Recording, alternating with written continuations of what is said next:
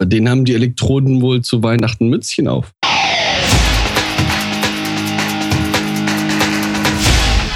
Delamar, Musify Your Life. Hallo und herzlich willkommen zu Delamar Guitar, dem Podcast zur Gitarre und ihren Seitensprüngen auf www.delamar.tv. Mein Name ist Tom Wettstein und heute besprechen wir den zweiten Teil des Esoterik-Podcasts, den wir letzte Woche begonnen haben. Wir sind ein bisschen in die, ja, in die Elektronik und Elektrotechnik abgedriftet und äh, werden heute äh, versuchen, mehr über andere Positionierungen von Lautsprechern, MP3s und so weiter zu erfahren. Wieder dabei sind der Henry Kresse. Yay. Unser Chef vom Dienst, der Heiko. Jo. Und unser lieber Carsten. Moin. Ja, also, wie war's diese Woche? Ja, eine kurze Woche, Gott sei Dank. Musste nicht viel arbeiten. Ja, es gibt viele, die Überstunden machen müssen, wie der Guido. Hä? Andere stehen im Stau, so wie der Fischer. Ja, komm vor, komm vor. Oder, oder man muss im Hotel sitzen, das hatte ich ja auch lange genug, mit schlechter Audioqualität und zu Recht Beschwerden der Delamari, die ich nochmal herzlich um Entschuldigung bitte. Ähm, kann man halt nicht ändern, aber dafür habt ihr mindestens eine halbe Stunde Spaß. Ja, heute bist du wieder in exzellenter Audioqualität. Yay, genau, nämlich ich sitze auch zu Hause. zu Hause ist immer am schönsten, ne? Ja. Genau. Ja, wir haben äh, letztes Mal aufgehört mit diesen MP3s. Ja, also die MP3s und die AAC-Dateien, die eigentlich überall verschickt werden. Da kommt mir gerade der Henry in den Sinn, der gesagt hat, ja, ja, da hast du ein Mikrofon, ein Neumann, so wie ich jetzt, TL47, gehst über ein Neve Preamp und Manley Kompressoren, um es danach über Skype abzuhören. Lohnt sich eigentlich so großes Equipment und so große HiFi-Anlagen zu kaufen, wenn man trotzdem alles nur mit MP3s abhört? Und lohnt sich eigentlich eine Aufnahme mit so hoher Qualität, wenn das schlussendlich auf iPods abgehört wird mit den Earbuds für 9,99. Also der, die Relation, die finde ich halt interessant, aber ähm, es macht ja nicht jeder. Es gibt ja auch Leute, die, ähm, die kaufen sich die Schallplatte oder die kaufen sich die, kaufen sich die CD und für die lohnt sich auf alle Mal, diesen Aufwand zu betreiben. Ja, es ist vielleicht mit, mit, mit Kanonen auf Spatzen geschossen, aber ob du nun, äh, sag ich mal, Tom, dein echt geiles Setup da jetzt auf, äh, aufnimmst, auf eine 128 Kilobit MP3, oder du nimmst ein, äh, ein 5 Euro Grabbelmikrofon ähm, und nimmst, nimmst das einfach auf eine MP3 auf, du hast trotzdem einen Unterschied, einen signifikanten, auch wenn es am Ende eine MP3 ist. Das klingt ja nicht beides brutal schlecht. Das ist wohl wahr. Ja. So, der Carsten hat gewonnen. Genau. Shit in, shit out. Ja, aber irgendwo hat es ja auch irgendwie seine Grenzen, oder? Also wenn ich da, ich habe da etwas gefunden, zum Beispiel die Firma BPES sagt, dass Töne neben dem gewohnten dreidimensionalen Raum in weiteren nicht materiellen Dimensionen gleichzeitig existieren. Der physikalische Raum ist in Wirklichkeit eine holographische Abbildung weiter nicht materieller Dimensionen. Deswegen ist es notwendig, mit Hilfe des Boxenenergietransformers den materiellen Anteil der HIFI-Komponenten zu optimieren und so die dringend benötigte Verbindung zum Feinstofflichen wiederherzustellen. Geil. Metaphysik. Kostet nur 2100 Euro das Stück. Ich sag's ja geil, Metaphysik. Jetzt wird's richtig spannend. Jetzt. Oh. Hm? Wissen die mehr über Quantenphysik als der Rest der Menschheit? Das ist ja der Hammer. Also die, die, die haben bestimmt auch schon Impulsantrieb und so weiter, ne? Bei denen haben die Elektroden wohl zu, zu Weihnachten Mützchen auf. das vermute ich eigentlich auch. Ja, aber zum Beispiel jetzt, du, äh, Heiko, wo du, du arbeitest ja viel mit, ähm, mit Computer und Sound. Für, von Sony gibt es eine SD-Karte für Premium Sounds, die angeblich Electrical Noise beim Kopieren der Daten, die, die beim Kopieren der Daten entstehen, verringern soll. Ist da was dran? Quatsch ist das. Ich sage einfach Quatsch. Ich bin kein Toningenieur und ich bin kein Physiker. Ich sage, es ist Quatsch. Eine SD-Karte gibt es in verschiedenen Klassabstufungen. Die Geschwindigkeit kann man bei Audios, gerade bei MP3, wo relativ wenig Daten im Direktfluss, sage ich mal, hörbar gemacht werden, relativ auch noch vernachlässigen. Ich kaufe mir halt Class 10, glaube ich, in die höchsten. Das ist ein alles. Alles andere fällt wieder für mich in den Voodoo-Bereich. Ich rede halt so, wie mir der Schnabel gewachsen ist, so als, als Endverbraucher, wie ich die Sache sehe. Hm, Das sehe ich, sehe ich auch ähnlich irgendwie. Also bei den, bei den SD-Karten ist es doch eigentlich nur interessant, wenn die für Fotoanwendungen genutzt werden, irgendwie so, um, Ja, die Schnelligkeit, genau. um die Daten, um die Daten schnell von, vom, vom ähm, Fotoelement, Bei Serienaufnahmen, bei genau, vom Fotoelement dann auf die, auf die Karte zu übertragen oder eben Filmaufnahmen oder was auch immer, Tod und Teufel. Ja, aber so, ich kenne ja dieses Esoterikzeug von, äh, von so Boutique-Firmen, aber dass Sony sowas macht, Sony schreibt doch auf teure Geräte, auf Netzwerkstreamer, 2000 Euro kosten, schreiben sie Heires drauf. Und dabei ist es nichts anderes wie ein ganz normaler, sag ich mal, in, in, in, wie heißt es, Netzwerkstreamer. Ich komme jetzt nicht genau auf Netzwerkplayer oder wie man das genau sagt. Hat alles mit Heires im Prinzip nichts zu tun.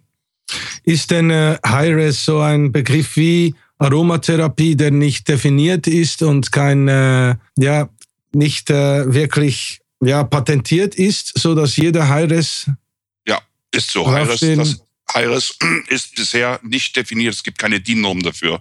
Alles, Ist- was, alles, was über 24 Bit kommt, ist im umgangssprachlichen wird Heires genannt.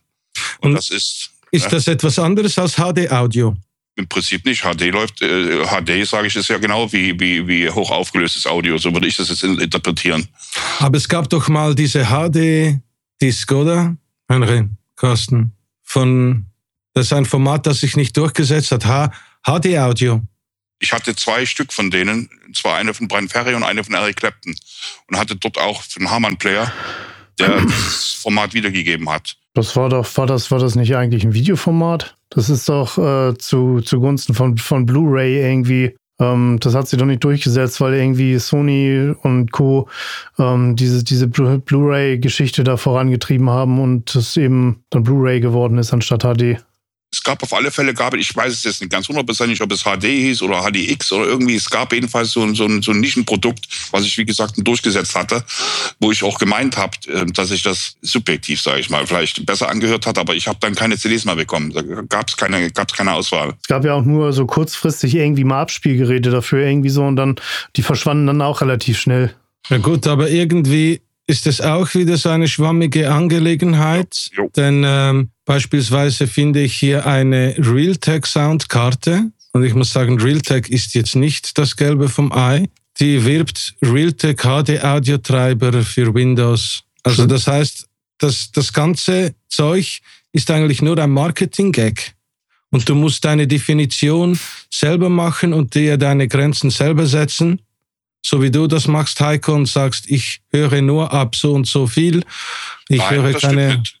Das stimmt nicht, Tom. Ich höre das, was ich bekommen kann in Ah, Heires, wenn genau. ich mir neue Sachen kaufe. Ne, Wenn ich mir jetzt zum Beispiel, ich hatte mir jetzt letztens, ähm, fällt mir jetzt im Moment nicht ein, welche ich mir jetzt als letztes gekauft hatte. Ich glaube, das war irgendeine Bob Dylan-Sache jetzt vorgestern in, in, in halt auch ein Hi-Res. Also wenn ich mir neue Sachen kaufe, dann, dann versuche ich das als allererstes im Hi-Res-Format zu bekommen, weil ich meine Musik über den Computer höre.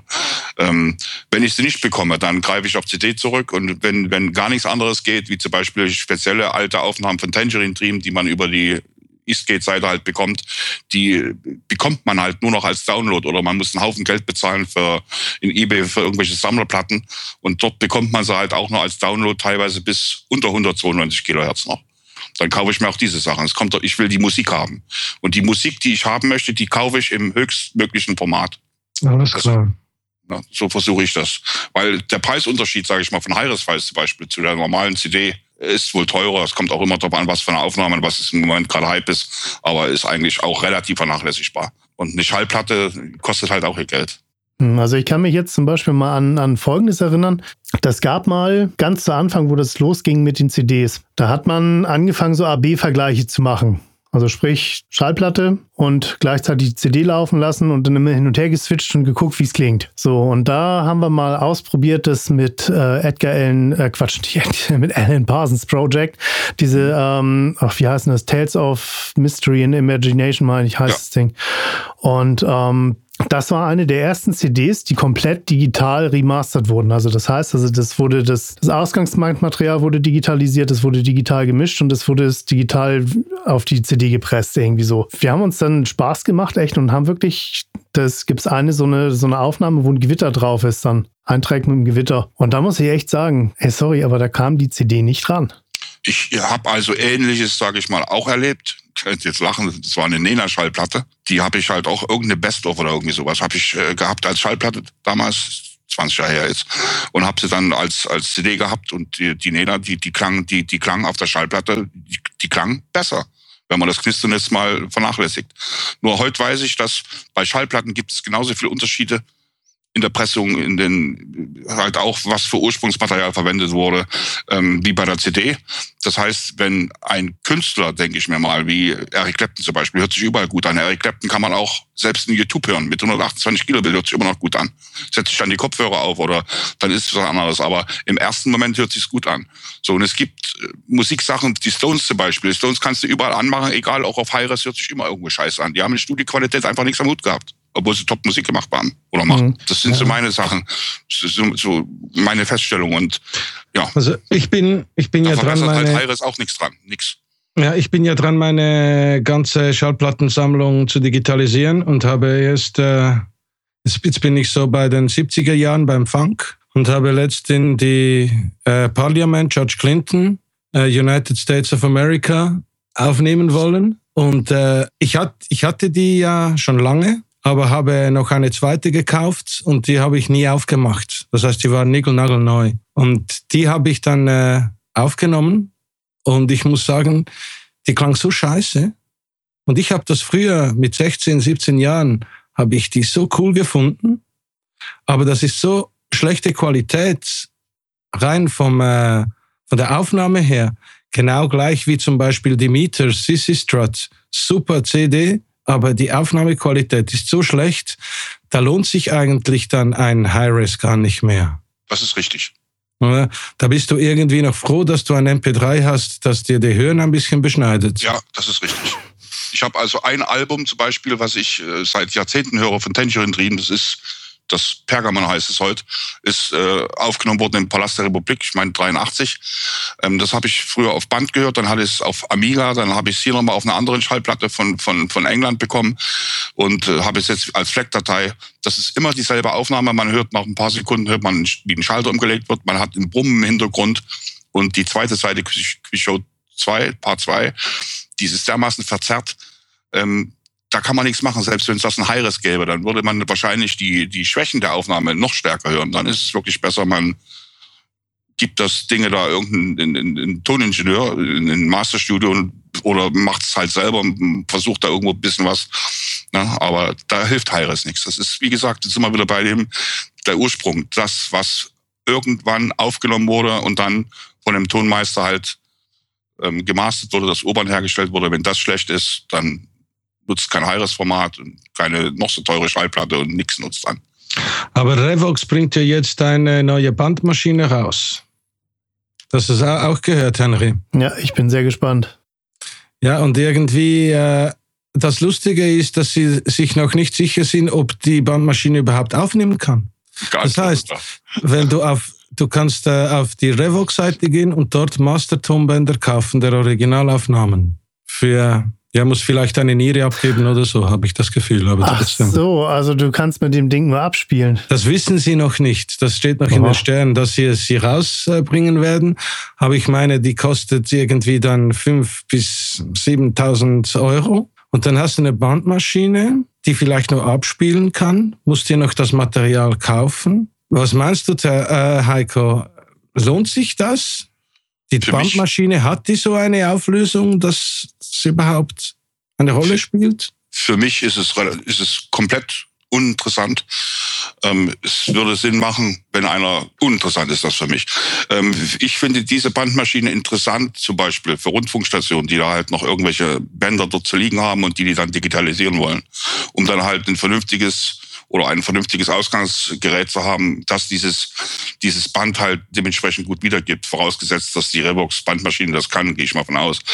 Ähm, dafür macht das Sinn. Ansonsten wird dann einfach auf diesen, auf diesen äh, Zug aufgesprungen jetzt, wo die Leute wieder hingehen, genauso wie mit diesen Plattenspielern und so weiter.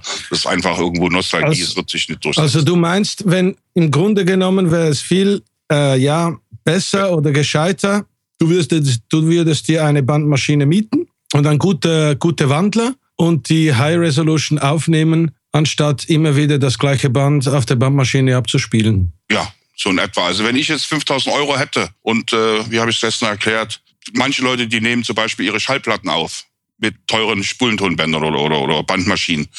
Ähm, ich würde dann das Geld, wenn ich 5000 Euro dann, dafür würde ich mir wirklich einen vernünftigen Analog-Digitalwandler kaufen und würde mir dann die Sache in, in keine Ahnung, 24 Bit, 48 äh, Kilohertz oder 96 Kilohertz auf den Computer ziehen. Ja, da wäre ich, da, da gehe ich voll mit. Weil ähm, früher gab es doch Walkmans, ne, um bei Sony zu bleiben. Gell? Da hast du ja dann dein persönliches Mixtape aufgenommen, hast da auch drauf geachtet, dass das Pegel stimmt und alles total geil klingt und so weiter. Ne? Und dann hast du das Ding in den Walkman gelegt, bist dann ein bisschen über die Straßen gelatscht, irgendwie so, hast das Tape 20 Mal hin und her gespult, 50.000 Mal angehört, gefühlte Mal, 50.000 Mal halt und ähm, dann irgendwann nach einiger Zeit, da habe ich, hab ich das jedenfalls immer festgestellt, dass, dass die, äh, die Höhen sich sehr, sehr komisch anhören. Also gerade so bei den, bei den Symbols von Schlagzeug und so weiter und, und bei vielen, vielen Obertönen von der Gitarre und so, da hat man das dann extrem stark gehört. Das eierte dann so vor sich hin. Und ähm, wenn ich mir dann überlege, ich kaufe dann was, was ich für, für eine Niere, so ein, so ein Tape von Pink Floyd oder so, äh, kann das genau irgendwie 100 Mal hören und ähm, dann muss ich Neues kaufen irgendwie so. Also dann gehen mir irgendwann langsam die Nieren aus, so, ne? Das ist einfach von der Physik, also von der physikalischen, äh, von, von der Physik her schon, so will ich es ausdrücken, ist einfach überholt.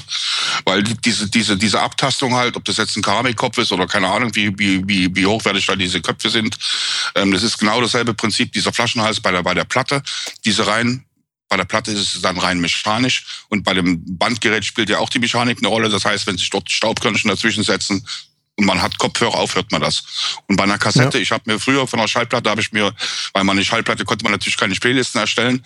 Und dann habe ich da versucht, halt auch mit, mit einem hochwertigen äh, Tape-Deck dann Aufnahmen ähm, zu erstellen, mit Chromdioxid-Kassetten und keine Ahnung was und was es da alles für Sachen gab. Ich habe alles durchprobiert die Kassette, wenn man es das erste Mal, man packt die neu raus, man bespielt die Kassette, so und dann hört man die Kassette. Wenn man sie einmal nur ins Auto mitgenommen hat, ist es schon rum, dann brauchte man keine Kopfhörer mehr aufzusetzen. Ich habe die Kassette in der Ecke gefeuert. Hatte mir dann, hat mir dann später einen DAT-Recorder gekauft. Das war so mein Ding. Und jetzt kann man natürlich mit, mit diesem ähm, Computeraudio, ähm, ja, hat man diese ganzen Probleme halt nicht mehr. Man muss es halt nur zweckentsprechend halt einsetzen. Aber habt ihr schon von diesem äh Musikplayer von Neil Young gehört, der Pono hieß. Porno? Po, nicht Porno. Pono. P-O-N-O. Das war so ein High-Res äh, Music Player von Neil Young. Das war doch, das war doch das, wo keiner einen Unterschied gehört hat zum iPod, oder? Genau. oder? Ich würde mir ganz gern kaufen. Ich bekomme ja nur in Deutschland. Ich kann auch erklären, warum. Der Pono ist relativ für, für FLAC-Dateien ist er relativ preiswert. Es gibt dann hier nur noch vergleichsweise, gibt es von, von Philo, glaube ich, gibt es welche, die mag ich nicht so ran, kommt alles aus Asien. So, und dieser, dieser Pono-Player, glaube ich, läuft irgendwo bei 350, 400 Euro, würde man ihn bezahlen. Dann hätte ich zum Beispiel das Problem nicht und bräuchte, wenn ich auf dem iPad, iPod was hören möchte, dann brauche ich meine Dateien nicht mehr umzurechnen, sondern kann dort original die FLAC-Dateien raufspielen. Kannst du mal den Zuhörern erklären, äh, was FLAC-Dateien sind? FLAC ist ein Format, ein Audioformat, auf Deutsch gesagt free, lossless, also frei und unkomprimiert, ähm, so will ich es mal ausdrücken. Und ähm, unterscheidet sich halt gegenüber der MP3 oder der ARC, ist ja auch nichts anderes wie MP3, dass es halt keine äh, Datenreduzierung hat. FLAC ist halt ja. nur eine, ist eine Art, eine Kompression ist dann schon, die kann man wohl auch in Stufen, kann man abstufen, aber man kann das Original Dateiformat wird wohl nicht verändert. Nee, also das, das ist, wird zwar komprimiert, aber, äh, aber äh, ja, wie Tom schon sagt, also verlustfrei. Verlustfrei, so. Das wie, free, wie free Lossless Audio Codec heißt es. Ja, das gibt's bei Apple auch. Ne? Dieses ALAC. Oder, oder, ja, heißt es, meine mhm. ich jetzt. Ähm, nur ich kann diese Sachen bisher im iTunes Store wohl nicht kaufen. Es gibt im iTunes Store diese Sachen, die richtig, richtig gut sich auch anhören, diese Mastered für iTunes, wo auch, äh, wo man aber halt nicht, längst nicht alles bekommt. Ja, und das, Proble das Problem an dem Mastered von äh, for iTunes ist, dass da gewisse Richtlinien vorgegeben werden von Apple, ähm, die du einhalten musst. Ja. Also das heißt, wenn ich jetzt ein neues Master mache, für äh, extra für Master for iTunes, dann muss ich einen gewissen Headroom lassen bei der Codierung und so weiter und so fort. Aber da kann man bescheißen. Also zum Beispiel die Death Magnetic von äh, Metallica, das lauteste Album überhaupt, gibt's als Master for iTunes. Die haben das einfach leise gemacht, dass es keine Peaks gibt. Oversample Peaks. Also das Master for iTunes, da musst du schon schauen, dass es, wer das gemastert hat und ob es wirklich nach den Richtlinien gemastert wurde oder einfach die CD 16 Dezibel leiser gemacht wurde. da muss man aufpassen. Ja, was ja war, bei, gerade bei, ich meine, das wäre das Album gewesen von, von Metallica, ähm, was, was sich Fans irgendwie aus dem Tonstudio besorgt haben, ohne Komprimierung. Also ohne, ohne, ohne Buskomprimierung irgendwie so. Die haben dann, die haben dann, ähm, die haben auf die Lautheit geschissen und gesagt, wir wollen, wir wollen das Ding einfach dynamisch, als dynamische, als dynamische Scheibe haben, also ohne, ohne Komprimierung auf, Master, auf, auf Masterbus. Ja, es gab ein Game, ein Computerspiel, die den Soundtrack hatten von denen und dann und im Computerspiel, je nachdem in welcher Szene das es war, hat es mehr Gitarren oder weniger und so und deshalb wurden die ganzen Stems benutzt Ah, okay. für, für dieses Computergame. Und äh, da haben Fans das dann rausgerendert als, äh, ja, als dynamische Version von Death Magnetic. Gut, Skrillex ist auch dort, also der hat auch äh, LUFS minus drei, so vier. Okay. Ja, jetzt kommen wir mal zum nächsten Thema. Also jetzt haben wir ja MP3s, jetzt haben wir die ganze Technik drumherum besprochen und jetzt, also es ging um Verstärker hatten wir schon und ähm, wie geil jetzt Kabel sind oder eben auch nicht. Und jetzt haben wir ja noch Boxen. Jetzt ist es, das ist ja so ein, so ein, so ein beliebtes Reizthema auch im, also nicht, nicht nur im, für einen ambitionierten HiFi-Hörer, sondern ähm, auch für Tonstudios und so weiter. Also, und Gitarristen. Und Gitarristen, obwohl bei Gitarristen ist es vielleicht noch ein bisschen anders. Aber jetzt mal so, so Tonstudio und, und HiFi-Boxen. Also wo stellt man die am besten hin und wo eben nicht? Ja, bei Studioboxen sieht man dazu, dass sie nicht so, nicht so nah an der Wand sind äh, oder halt äh, nicht, so, äh, nicht in der Ecke, weil du dadurch enorme äh, Bassanhebungen hast, die du eigentlich in der Studiosituation äh, nicht haben willst, weil du ja möglichst, möglichst einen linearen Frequenzgang erzielst. letztens äh, ein, ein, Video gesehen, wo einer ähm, empfohlen hat, ähm, Lautsprecher ähm, im HiFi-Bereich doch in die Ecken zu stellen, damit man mehr besser hat. so ein bisschen als ja. großartige Idee, oder? Großartige Idee, ja, nicht so großartige Idee empfunden, aber irgendwie. Ja, und so wieder Subwoofer auch bitte in die Ecke. ja, aber es ist aber noch schwierig in einem Zimmer wenn du eine lineare, also ein, eine schöne symmetrische 60 Grad Abhöre haben möchtest, diese nicht in die Ecken zu stellen, außer du, außer du hast eine Turnhalle als äh, Zimmer. Was macht man denn da? Einfach wegnehmen von der Wand und mitten ins Zimmer stellen? Das ist ein Punkt, der erste Punkt, man darf erstmal gar nicht verheiratet sein. Dann, ja, da gibt es hundertprozentig Ärger. Äh, genau. Dann kann man sich schon an der Boxengröße sich an sich selbst festmachen. Der zweite Punkt ist, dass eine Box groß sein muss, schwer sein muss, gut verarbeitet sein muss, Membranfläche haben muss. Bei einer Passivbox, rede ich jetzt mal, ist das wahrscheinlich noch am wichtigsten. So, und ich habe, wo ich meine Boxen das erste Mal angefangen habe, hier so ein bisschen einzurichten, wo ich mich damit beschäftigt habe vor Jahren schon, habe ich hinten hinter der Bassreflexöffnung habe ich mit der Kerze da rumgespielt. Ich habe also geguckt, bei einer gewissen Höhe und Pegel, ähm, ab welchem Abstand die Kerze zur Wand nicht mehr geflackert hat. Das war mein Mindestabstand. So habe ich das gemacht. Und wenn ich heute Musik höre mit meinen Standboxen, dann wenn ich intensiv Musik höre, dann ich habe sie jetzt ungefähr 70, 80 Zentimeter von der, von der Wand weg und von der Ecke einen Meter. Dann ziehe ich mir die noch einen Meter vor, ist so, damit ich dann halt ungefähr zweieinhalb, drei Meter dann sage ich mal, Luftlinie wegsitze von den Boxen, habe dort mein Stereo-Dreieck und setze mich dann in den Sessel, dann rücke ich mir dann einen Zentimeter genau hin. Das ist mein Hi-Fi Voodoo. So, und dann muss ich schon aufpassen bei gewissen Kopfbewegungen. Dann geht diese Räumlichkeit vom, vom, vom Stereo-Signal geht dann schon teilweise flöten. Das heißt, wenn mein Sohn mit mir zusammen Musik hört, dann setzt er sich auf einen Bürostuhl hinter meinen Sessel, damit er mit seinem Kopf über meinen Kopf ist. Dann können wir beide relativ gut Musik hören. So ist das. Einmal frei. Ich wollte gerade fragen, ob du verheiratet bist. Nee, bin ich nicht, nicht mehr. Ja, aber Meine Frau mehr aus. Also ich dachte jetzt, aber vielleicht bin ich ja jetzt völlig falsch gewickelt, dass ein großer Unterschied zwischen den HiFi und den Studioboxen ist, dass die Studioboxen viel ge äh, geradliniger und, und gezielter abstrahlen, so dass du eine größere Bewegung, wenn du eine große Bewegung machst mit dem Kopf, dass dann das Stereobild verschwimmt. Und bei der HiFi-Box soll das ja eben nicht der Fall sein. Also ich mag, ich mag mich erinnern an, an eine Box, die mein Großvater gehabt hat. Das war eine Box, nur eine und äh, von Canton. Und die hat auf links und rechts Membran gehabt und gegen die Wand. Oder dann gibt es auch so Bose-Boxen, die extra an die Wand abstrahlen und mit nur einer Box ein Stereofeld erzeugen. Da kannst du sicher was äh, erzählen. Einer Box ein Stereofeld. Das wird aber interessant. Ja, Gar nicht, ist unmöglich. Doch, ich, ich musste sie erst letztens äh, äh, ja, entsorgen, weil meine Großmutter ist gestorben. Sie wurde 101 Jahre alt. Oh.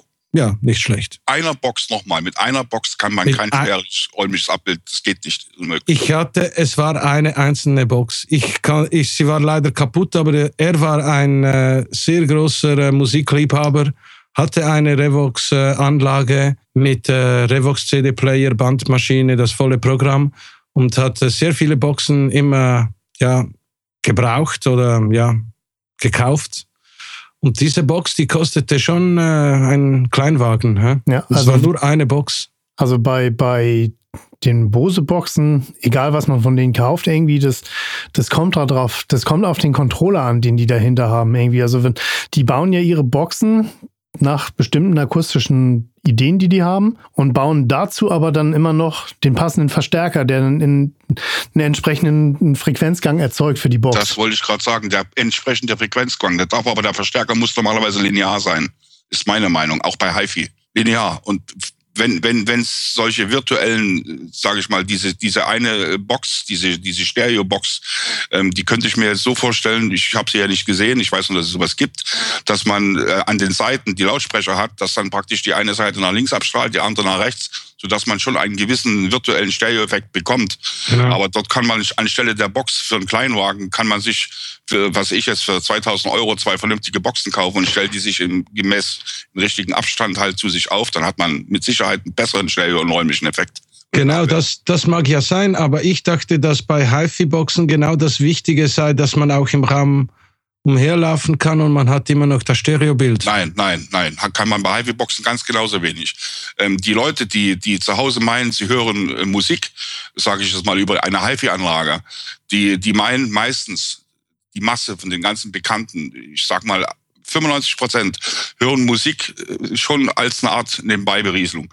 Und, und die restlichen fünf, die dann so bekloppt sind wie ich, die fangen dann an, ihre Boxen sich richtig hinzustellen und äh, machen dann, was weiß ich, die Klingel aus, das Telefon aus und setzen sich dann hin und hören zwei Stunden intensiv Musik.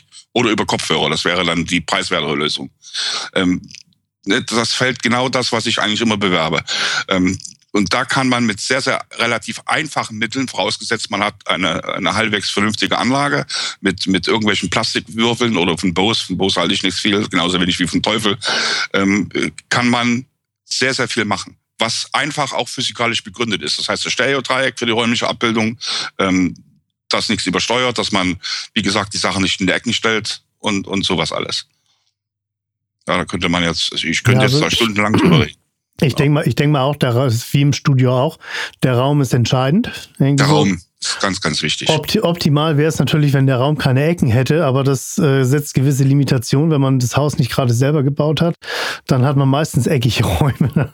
Also ich habe ich hab meinen mein Subwoofer habe ich jetzt auf der rechten auf der rechten Seite stellen. Ich hab, muss ja auch irgendwie gucken, dass es ist ja immer ein Kompromiss, äh, was man im Wohnraum im, im Wohnraum äh, geht man ja immer Kompromiss ein. So und wenn ich mich dann halt mit meinem Sessel dort hin, hinsetze, ich habe also tagelang zugebracht, um den Subwoofer so weit einzustellen, dass er bei den meisten Musiksachen ähm, dass ich nicht immer wieder hingehen muss und muss dann irgendwie was am, am, am Laukart oder irgendwas verstellen, sondern dass er für die, für die meisten Sachen soweit passt. Außerdem suche ich meine Musik nach der Qualität aus. Äh, ich versuche halt nur Musik zu hören, die gut aufgenommen ist. Ob das jetzt Hi-Res oder Fleck oder vielleicht ein gutes MP3-Format ist, spielt dann gar nicht so die Rolle. So, und dann muss ich eben halt, wenn ich das richtig hören will, in dem Stereo-Dreieck sitzen. Lege ich mich dann hinten auf mein Sofa, was links in der Ecke steht. Bei denselben Einstellungen kann ich keine Musik hören, weil alles nur noch dröhnt das sind so die Sachen. Also da muss man, muss man halt dann, ja, und wenn, genauso wenn die Leute halt die Boxen falsch platzieren und setzen sich dann hin und dann wundern sie sich, äh, es dröhnt oder, oder, oder, oder irgendwie was, das hängt sehr, sehr vieles mit der Aufstellung zusammen. Wenn man dann halt MP3 hört, MP3 in dem Sinne, wie es in den letzten Jahren eigentlich zu so einem äh, Format teilweise verkommen ist. Ähm, gerade unter Jugendlichen, die dann noch äh, äh billige MP3-Aufnahmen sich runtergezogen haben von, von YouTube. Nicht in dem Sinne, dass YouTube jetzt ein billiges, ähm, ihr versteht mich hoffentlich, die, die YouTube-Audioaufnahme, die ist halt be äh, begrenzt von der Qualität. So, und wenn ich dann halt hingehe und mache dann mit minderwertigen äh, äh Anlagen, stelle mir dann die Höhen und die Tiefen hoch, dann bleibt eigentlich, habe ich für den reinen Musiksignal überhaupt nichts mehr. Weil es ist eigentlich nur noch ein Wummern oder irgendwie in oberen Lagen am Zischen und dann auch die Lautsprecher falsch platziert. Es ist unmöglich, was man da alles falsch machen kann. Also das ist mir zum Beispiel jetzt mal auch aufgefallen. Ich habe mich mal erdreistet und ähm, das Radioprogramm mir über Kopfhörer reingezogen. Und ich muss ganz ehrlich sagen, im Auto ist es erträglich. Und fährst du, fährst du mit Kopfhörern im Auto? Nee, ich sag, ich sag ja, im, im, im Auto, über die Autolautsprecher ist es erträglich. Wenn man sich das jetzt aber über Kopfhörer anhört und eine Weile anhört, dann ist es, das ist überhaupt nichts. Das, das geht gar nicht. Okay. Ja, aber Jetzt, wenn man, ist es denn eigentlich nicht gescheiter, wenn man es macht wie im Studio, dass man äh, aktive Boxen nimmt? Oder ist das im HiFi Super Esoterik Bereich auch der Grund, dass äh, die Spannung größer ist zwischen Verstärker und äh, Boxen und somit weniger Einstreuung von außen? Weil eigentlich sind ja die Boxen die Studioboxen sind ja genau abgestimmt auf die Verstärker. Also die meisten Studioboxen haben sogar zwei Verstärker drin. Das heißt, die Frequenzweiche wird vor der Verstärkung der beiden Membranen vorgenommen und erst, nicht erst nachher. Wisst ihr, was ich meine? Ja. Warum wird dann eigentlich nicht im HiFi-Bereich Aktivboxen benutzt?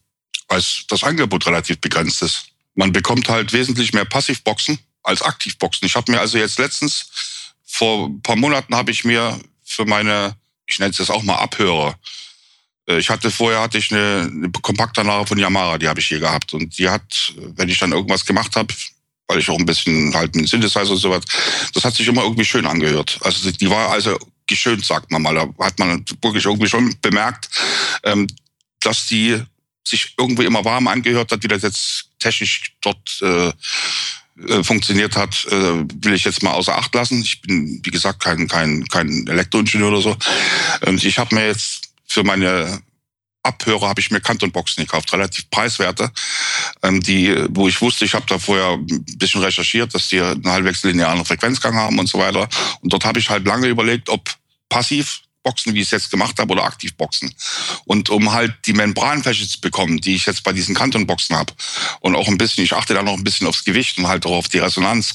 Ähm, um mir da halt Aktivboxen zu kaufen, hätte ich für eine Aktivbox, eine Aktivbox also viel mehr Geld ausgeben müssen. Das war bei mir einfach eine Geldsache. Ich hätte mir auch lieber Aktivboxen dann äh, gekauft.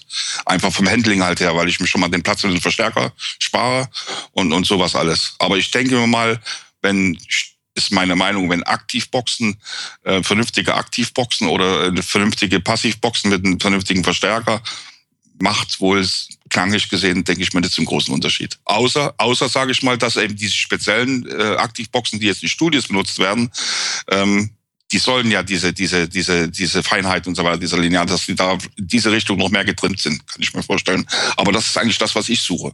Das, das ist, ist, ist, ist, ist praktisch meine Definition von HiFi, dass ich das so linear, so originalgetreu bekomme, wie ich es möchte. Ähm, ich kann dann immer noch hingehen und kann dann, ich habe zum Beispiel gewisse Alben von Tangerine Dream, wo ich dann wirklich hingehe und dann halt über diese Audio-Nits, über diese ähm, Synthesizer-Plugins, die man halt drin hat in, in, im Mac-Computer, wo ich dann die Höhen ganz bisschen millimeterweise ein bisschen absenke. Ne? Das mache ich dann, aber ich mache nichts dazu mehr. Und wenn man natürlich im Studio die Möglichkeit hat, wenn man wieder jetzt vom virtuellen Sinne, also von der Software zum, zur Hardware, man hat dann halt einen, einen, einen richtigen Equalizer, wo man ist ja die Haptik ganz anders. Man kann ja viel, viel feiner diese ganzen Einstellungen vornehmen, als wenn man irgendwas mit einer Maus auf dem Bildschirm bewegt. So denke ich mir das. Mhm. Aber ich, ich mache also zwischen HiFi und Studio nicht allzu viel Unterschied. Das ist meine das, ganz private Meinung. Das denke ich nämlich auch. Und dann kommt ja wahrscheinlich auch, also da kommt ziemlich, ziemlich sicher noch der, das, der Punkt Raumakustik dazu. Also im Prinzip alles. Das ist das Wichtige. Na, alles, was man für ein, für ein Studio machen würde, sprich ähm, irgendwelche raumakustischen Maßnahmen, irgendwelche Absorber und so weiter, das würde natürlich auch auf, auf ähm, eine HiFi ähm, Abhörsituation zutreffen, oder? Ich sag mal, wenn, wenn, ja, genauso sehe ich das auch. Das heißt, wenn ich mir als Privatmensch, ähm, egal ist, ob das jetzt ein, ein, Häuschen ist oder ob das eine Mietwohnung ist, ähm, ich kann zum Beispiel, ich habe eine Mietwohnung, ich kann aber mit Absprache der Nachbarn, ich habe auch einen großen Raum, kann ich schon stellenweise richtig laut hören. Ähm, ich, ich sag mal, ich gehe mal bis sag mal eine X 7.000, 8.000 Euro ähm, für eine HIFI-Anlage für zu Hause macht irgendwo Sinn. Sich äh, dafür 20, 30, 40.000 Euro was hinzustellen, das macht überhaupt keinen Sinn, weil dann diese Vorteile, diese in Anführung, die dann vielleicht so eine Anlage bringt von der, von der Leistung, jetzt mal ganz abgesehen, die sowieso für mich eine untergeordnete Rolle spielt, ähm, macht das dann eher Sinn, ja, sich dann irgendwo, keine Ahnung, einen Raum zu mieten, wo man halt äh, den Raum dementsprechend von den Fachmann so herrichten kann, dass man halt diese, diese ganze äh, Akustik halt dann versucht so zu beeinflussen, dass es eben gut klingt mit, keine Ahnung, mit, mit irgendwelchen Absorbern oder wie das die Profis halt im Tonstudio machen. Ich, ich kann es eben halt nur im, im, im Wohnbereich so machen, dass ich den Abstand von den Boxen einhalte, dass ich mich schon mal hin, dass ich schon mal hingehe und äh, Sinus-Testsignale habe ich mir eingespielt und habe dann bemerkt, dass dann irgendwelche Türscheiben klappern oder die Kaffeetassen im Buffet, dass ich dann diese Fehlerquellen ausschalte. So und dann ist, sind mir irgendwo die Hände gebunden. Mhm. Ne? Weil es Na gut, ist keine also, Studioumgebung. Genau, also man, man hat ja im, man hat ja halt nun mal meistens einen eckigen Raum zur Verfügung. Dann hat ja. man natürlich auch das Problem der stehenden Wellen. Das heißt also ähm, Frequenzen, die dann eben von den Wänden reflektiert werden und die sich dann im ungünstigsten Fall genau an, an der Abhörposition entweder aufschaukeln, weil die, die Abstände zwischen den Reflexionen, also die zwischen den äh, Sinus, äh, zwischen den Sinuskurven, dann eben das Maximum erreicht und dann hat man halt einen lauteren Ton oder eben, dass die sich komplett auslöschen und ähm, dann hat man eben mal in, dem, in der Frequenz eben gar keinen Ton. Ne? Und das, und das gilt es ja im Prinzip irgendwie äh, auszuschalten. Und da gibt es ja halt diverse Möglichkeiten. Das ist ja schon in diversen Podcasts auf Delamar besprochen worden, wie man sich so einen Raum einrichtet. Und im Prinzip für, für eine HiFi-Abhörsituation ergibt sich da eigentlich genau dasselbe Problem. Mhm. Carsten, hast du aktive oder passive Boxen? Ich habe im, im Studiobereich setze ich nur aktive Boxen ein. Aber ich habe jetzt auch keine, keine grandiosen Dinger. Ich habe die, die äh, verschriebenen ähm, Yamaha HS8 im, im Studio und jetzt hier zu Hause habe ich die, die HS5. Also das sozusagen diese, diese Neubauten von den NS10. Das sehen aber nur gleich aus. Aber ich muss sagen, die HS8 hatte ich auch mal und die klingen echt gut, finde ich. Ja, und die sind ja auch für, für Gitarrenmusik immer auch schon, also früher die NS10 schon auch schon gerne verwendet worden, ja, als Referenzlautsprecher. Ja. Aber jetzt. Äh, Obwohl ein NS10 jetzt eine passive Box ist. NS10 ist eine passive Box, genau. Also ich habe hier drei Boxenpaare. Davor, davon ist nur eines aktiv. Mhm. Äh, die Avaton, diese koaxialen, habe ich. Die sind natürlich rein von der Laufzeit genial. Die haben nur eine Membran nicht das, ist ja, das ist ja auch gut für die, für die Stereoabbildung, diese koaxialen Boxen. Das ist halt eigentlich optimal, ja. Mhm. Und dann habe ich noch äh, ganz ja, billige, einfach gut bewertete Consumer HiFi-Boxen von Magnat hier, um äh, ja auf äh, cheapen Anlagen extra über einen Behringer äh, Ver äh, Verstärker, um auch mal zu hören, wie es in nicht so guter Qualität klingt. Und dann habe ich natürlich noch die Mainboxen, die PSC Hm.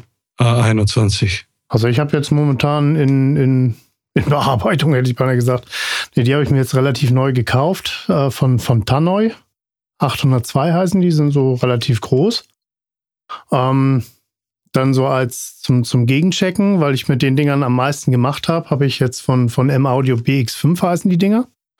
Und ich habe noch ein altes Kassettenradio mit einem Lautsprecher. Ja, das Coax ist gut. Und Nix Coax, das ist einfach nur ein Lautsprecher. Eben. diese, diese Verschmelzung, sage ich mal, wie, wie ich das gerne möchte oder wie ich das gerne für mich jetzt mache, zwischen, zwischen HiFi und Studiotechnik, man muss halt, man muss halt gucken. Ich, ich suche also halt auch ähm, einen, einen anderen Verstärker, weil ich eben jetzt auch Gitarrenhörbar mache und Synthesizer und so weiter. Und ich habe jetzt äh, einen Hamann-Receiver, der auch äh, richtig Leistung bringt und ein vernünftiges Netzteil hat, der eigentlich, wenn man das so nennen will, also gut klingt, ähm, der aber von der Verarbeitung halt her äh, unter aller Sau ist. Und ich bin jetzt halt am Suchen nach einem anderen Verstärker schon die ganze Zeit und habe jetzt eigentlich einen gefunden in der, in der Profi-Ebene. Und zwar durch dieses ähm, vom Tom Wettstein, der diese Endstufe halt auch hat, die ich mir kaufen möchte, die man ohne weiteres zum Beispiel, die man in Studios verwenden kann, die man aber im HiFi-Bereich halt auch nehmen kann. Und wo ich dann ähm, mit, mit dieser Endstufe, wo ich eben einige zig hundert Euro spare, wenn ich mir dann vielleicht von der Leistung her und so weiter einen, einen, Stereoverstärker kaufe, weil dann wirklich teilweise der Name bezahlt wird.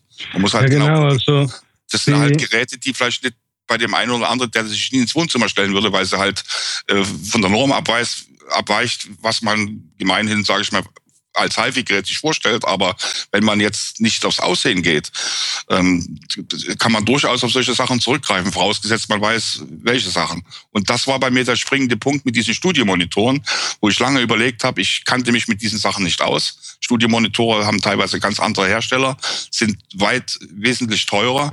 Deswegen habe ich, bin ich halt auf Kantenboxen wo ich 300 Euro oder was bezahlt habe und habe mir dann den Verstärker dabei gekauft. Der hat 200 Euro gekostet und dann habe ich für meine Privatabhörer, wie ich das nutze, absolut zufriedenstellendes äh, Klangbild. Ne, weil diese ganzen, ähm, diese tiefen Frequenzen, wenn man dann halt im Nahbereich halt sitzt, ich sitze hier unter einem Meter teilweise vor diesen Lautsprechern, ähm, habe dann die, die, die Hochtöner auch auf Ohrenhöhe. Ähm, damit habe ich, ich, ich höre damit bald lieber als wie mit meiner großen Anlage. Und, und, und dann, dann bin ich fertig. Äh, ich habe mich letztens mit Leuten gestritten, weil es da auch wieder um Voodoo geht. Die haben dort irgendwo in Facebook gepostet, sündhaft teure Boxen, keine Ahnung, für 40.000 Euro, äh, 1,50 Meter groß, mindestens. Und die haben die, die haben ausgesehen auf dem Bild verkehrt rum. Die hatten die Hochtöner 20 Zentimeter über dem Boden. Und da sage ich, was, was soll der Quatsch? Hoch- und Mitteltöner, die müssen auf Ohrhöhe sein. Das nützt nichts, wenn die dort 20 Zentimeter über, über, über, über den Boden schlittern. Und dann haben die mir gesagt, die wissen, was sie bauen und so weiter. Und dann fängt diese Streiterei an. Das heißt, ein bisschen Fachwissen, wenn man sich halt, wie es überall ist, wenn man sich für irgendwas interessiert, für ein Hobby oder für einen Beruf, sollte man irgendwo mitbringen. Das ist in der HIFI-Technik halt nicht anders. Und dann würden viele, viele Hersteller mit ihren Voodoo-Käse kein Geld mehr verdienen. Jo, genau, das ist, das ist jetzt quasi das Wort zum Wort zum Sonntag. Ähm, und jetzt ist nämlich wieder Zeit für den guten Tipp der Woche. Ja, mein Tipp der Woche diesmal ähm, sind diese ähm, Kabelklettbinder, um stets Ordnung mit seinen Kabeln zu halten. Genau, das ist eine gute Sache. Habe ich ganz viele. Mein Tipp der Woche ist, wenn ihr jemandem ein Buch ausleiht oder eine CD, DVD, Mikrofon, whatever, nehmt euer Handy, macht ein Foto und druckt es aus. Das ist eine sehr geile Idee. Ich habe schon so viele CDs nicht wieder gesehen. Irgendwie so. Das geht mal an alle, die da, da draußen, die da mal eine CD von mir geliehen gekriegt haben und eine DVD. Ich hätte das Zeug ganz gerne irgendwann mal wieder. Vielen Dank. Weil du hast dann einen Beweis. Genau. Und mein guter Tipp der Woche ist ähm, von GHS heißt die Firma, Fast Thread. Und ähm, das ist so ein kleines, kleines Teilchen, das kommt in der Dose. Wenn man das auspackt, dann sieht das aus wie ein Stempel. Und vorne dran ist halt so ein Reinigungs Reinigungskopf. Das ist so ein Stoff und der ist getränkt mit einem ähm, mit einem Öl. Und damit macht man seine Seiten nach dem Spielen sauber und entfernt damit ähm, so Schmutzrückstände vom, vom Spielen, also so Fingerschweiß und so weiter. Und das sorgt dafür, dass die Seiten deutlich länger haltbar sind. Und du kannst besser rutschen auf den Seiten. Es sind, sind leicht ölig und gehen besser. Genau, das kommt dann noch zu. Gibt's auch von Dunlop, das nennt sich hier einen String Cleaner and Conditioner. Yay. Eine kleine blaue Flasche. Wow. Head and Shoulders. Genau. Und im, im Zweifelsfall kaufen wir uns einen Porno-Player von, äh, wie heißt er doch gleich? Young. Das ist deshalb ein Flop geworden. Naja, das ist gut. Ja, bei, beim Namen ist es vielleicht auch schon ein bisschen schwierig. Das kann man auch schon leicht in die falsche Ecke stellen. Heiko, dein Tipp der Woche. Mein Tipp der Woche ist, wenn man mit oder vom Computer Musik hört, dass man sich mit dem Softwareplayer unabhängig macht von den Metadateien. Das heißt, dass die Metadateien in die Datei geschrieben werden und nicht wie zum Beispiel bei iTunes äh, eine Library angelegt wird. Ja, hier ist der Carsten aus dem Schnitt. Leider sind hier die Audiospuren schon zu Ende, aus welchem Grund auch immer. Von daher verabschiede ich euch einfach äh, und sage äh, bis zum nächsten Mal. Ciao und rock on. Delamar, Musify Your Life.